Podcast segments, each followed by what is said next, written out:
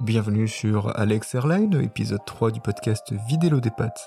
Ladies and gentlemen, merci d'attacher vos ceintures. Nous allons décoller et prendre notre envol après ces quelques consignes qui durent moins de 10 minutes. Je suis Alex, communicant multicasquette et fondateur du podcast Double Dose. Tout au long du mois de janvier, on s'interroge ensemble et on se pose des bonnes questions sur notre vision de l'épanouissement.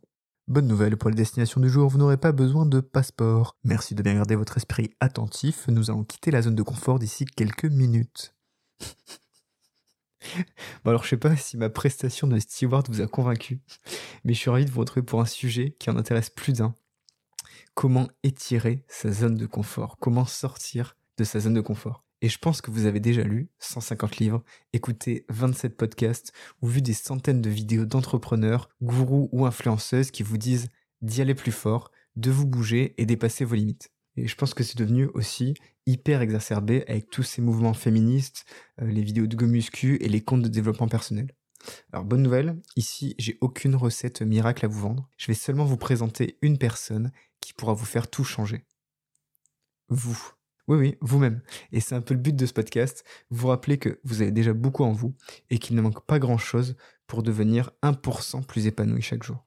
Et pour commencer rapidement, juste pour savoir de quoi on parle, il faut aussi définir concrètement c'est quoi la zone de confort. Et si je prends la définition, la zone de confort, c'est une situation dans laquelle une personne se sent à l'aise, voire détendue, et dans laquelle les capacités et la détermination ne sont pas mises à l'épreuve.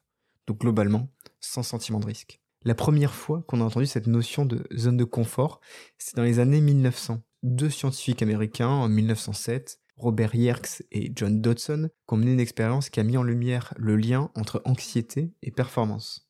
Et ça, c'est une expérience qui a été menée sur des souris.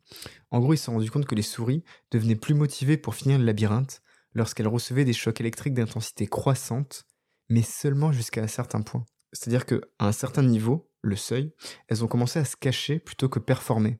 Qu'au moment où elles ont commencé à avoir mal si elles se trompaient, elles ont préféré arrêter. Et je pense que vous voyez où je veux en venir. Cette notion de sortir de cette zone de confort, ça vous demande surtout jusqu'où êtes-vous prêt à vous faire mal? Entre guillemets. Hein. Jusqu'où êtes-vous prêt à aller pour progresser? Même s'il est vrai qu'il faut du courage pour sortir de sa zone de confort. Déjà parce qu'on n'a pas tout cartographié et qu'on n'a surtout aucun moyen de s'appuyer sur les expériences précédentes. En parlant de cartographie, est-ce qu'on peut parler de Christophe Colomb lorsqu'il a découvert l'Amérique? S'il était resté dans sa zone de confort, on mangerait pas de guacamole. Et ça serait dommage. Bref, si on reprend là où on a été, ici vous n'êtes pas sur un podcast qui vous expliquera comment gagner un million d'euros. Ce qui est important surtout, c'est de vous accompagner à aller chercher votre premier euro, ou à peut-être lancer ce projet que vous voulez faire mais que vous n'osez pas. Et là, je parle pas que de business. Alors si vous êtes prêts, on va rentrer dans les détails. Déjà, partons d'un principe, la première étape, c'est toujours la plus difficile et vous allez peut-être vous y retrouver. Donc soit vous êtes trop perfectionniste, soit parce que l'environnement ou des sentiments négatifs vous font peur. Ça peut être aussi cette impression que c'est pas le bon moment, euh, que vous voulez pas vous tromper parce que vous cherchez encore la façon parfaite de faire la chose, ou tout simplement parce qu'on pense qu'on perd notre temps. Vous voyez ce moment où on se dit pourquoi je fais ça? De toute façon, je perds mon temps. Alors je vous rassure, quoi que vous vouliez commencer, ce ne sera jamais une perte de temps. Et ensuite, c'est dire quoi? Le, bon moment. Et puis, c'est quoi la meilleure façon de faire? Vous ne le saurez jamais tant que vous n'avez pas essayé. L'entrepreneur Alex Hormozy disait Don't looking for guarantees. C'est-à-dire qu'on cherche toujours des garanties avant de se lancer, alors que parfois, on n'en trouvera pas vraiment. Donc, quand tu commences un projet, il faut aussi accepter que tu peux le perdre. Et pour ça, il y a une très bonne astuce. Souvent, je me dis, et si je transformais cette peur d'échouer en risque de réussir? Ce qui veut foncièrement dire la même chose, ok, mais c'est juste une autre manière de l'appréhender. Parce que oui, potentiellement vous pouvez vous louper, vous tromper, mais potentiellement, vous pouvez aussi réussir. Et même si jamais vous échouez, ou vous n'êtes pas satisfait à 100%, retenez ceci. L'échec est un sous-produit de la tentative de succès. On fait des recherches, on fait des plans, on obtient des ingrédients nécessaires, on essaie en fait de, de tout mettre en œuvre et de tout mettre ensemble. Et si jamais ça se passe pas comme on le souhaite, bah, c'est pas grave on s'en servira pour réfléchir, noter euh, là où on peut faire mieux, surtout pour la prochaine fois. C'était mon cas aussi avec le podcast Double Dose, j'ai lancé sans être prêt à 100%. Et en fait, je l'ai lancé parce que je me suis rendu compte que c'était impossible de l'être à 100%. J'avais envie de partager des histoires de personnes et d'entrepreneurs qui se lancent dans des projets qui leur tiennent à cœur. Donc ça, c'était pendant le confinement. Puis j'ai vu un premier podcast se lancer, puis un deuxième, puis un troisième. Putain, si j'avais attendu d'être prêt, mais j'aurais toujours pas un seul épisode. Alors oui, le son de mon premier épisode était très moyen. Euh, oui, je ne savais pas encore poser ma voix. Oui, je passais 20 heures sur le montage. Mais je pense que j'aurais vraiment regretté de ne pas m'être lancé. Très sincèrement, bah, je vous le dis là comme ça, je ne sais pas encore combien de temps euh, ce podcast durera.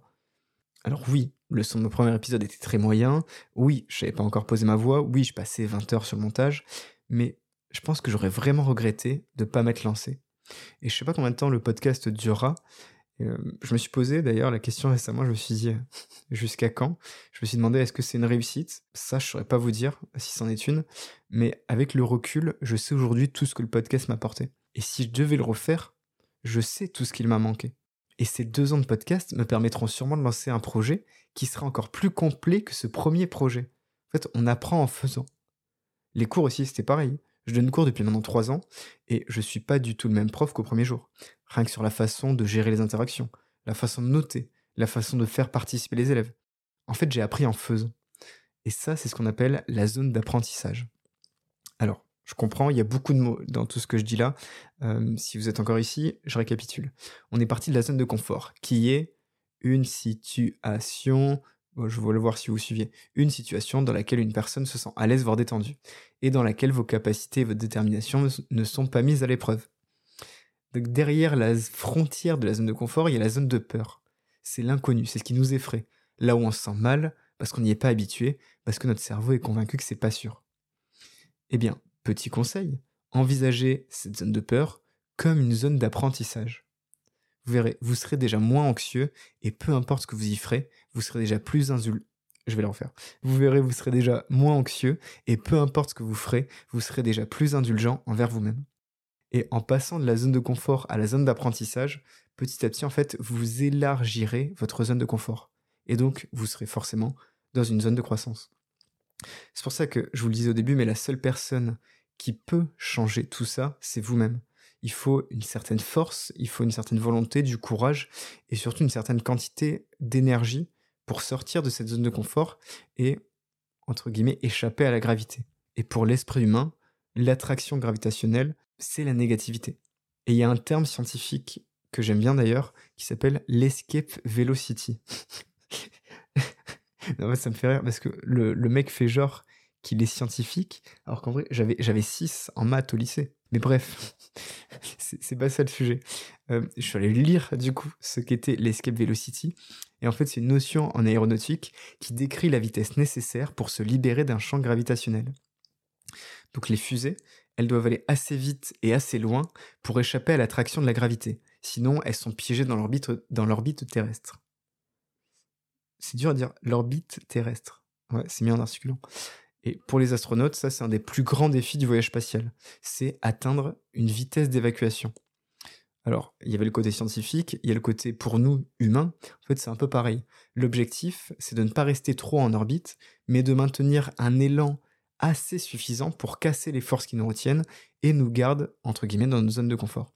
Au départ, j'étais pas podcasteur avec un seul épisode, comme t'es pas coureur si t'as pas mis des baskets qu'une fois dans ta vie. Alors trouvez votre carburant, trouvez ce qui vous motive et dépensez votre énergie sur les tâches qui vous permettent de vous rapprocher de cet objectif. Essayez d'échapper à cette attraction de la pensée négative, du doute et de la peur jusqu'au jour où bah, vous atteindrez cette vitesse d'échappement et vous enverrez votre fusée dans l'espace.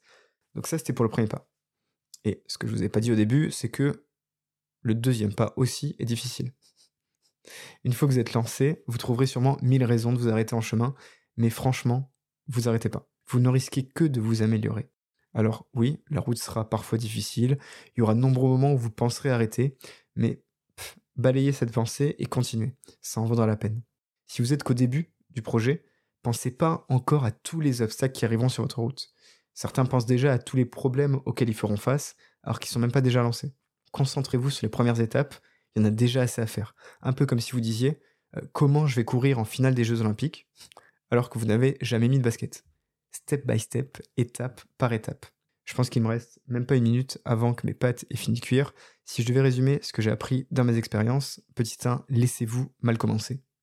Laissez-vous mal commencer, sérieusement. On ne sera jamais parfait ou bon du premier coup. Peut-être même que vous raterez la première fois que vous essayerez. Pensez à la première fois que vous avez euh, essayé quelque chose de nouveau. Pensez à la première fois que vous avez essayé de, cuisiner. À la première fois que vous avez fait l'amour. À votre première recette de pain pendant le confinement. Je pense que vous pouvez vous retrouver dans une de ces comparaisons. C'est parfois normal d'échouer et c'est même nécessaire si vous voulez réussir. Et ça, j'en ai parlé sur euh, un podcast de double dose qui était euh, risque de réussir, risque d'échouer. En fait, lorsque notre cerveau fait l'expérience de l'échec, il va utiliser l'information pour faire des prédictions sur l'avenir. Donc plus on échoue, plus notre cerveau devient apte à faire des prédictions. Et lorsque notre cerveau est capable de faire des prédictions, bah, nous sommes en mesure de mener des actions plus efficacement. Donc ayez pas peur de l'échec, mais considérez-le plutôt comme faisant partie d'un grand processus d'apprentissage.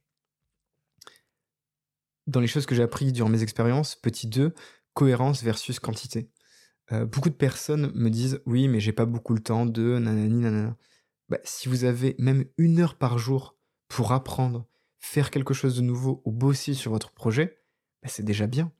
C'est aussi comme ça que vous allez ancrer une habitude. Le podcast, je l'ai lancé forcément en parallèle du travail. Petit à petit, si vous dites, OK, tous les jours pendant une heure je fais ça, vous allez, à force, vous y habituer et vous allez créer une quantité sur le long terme.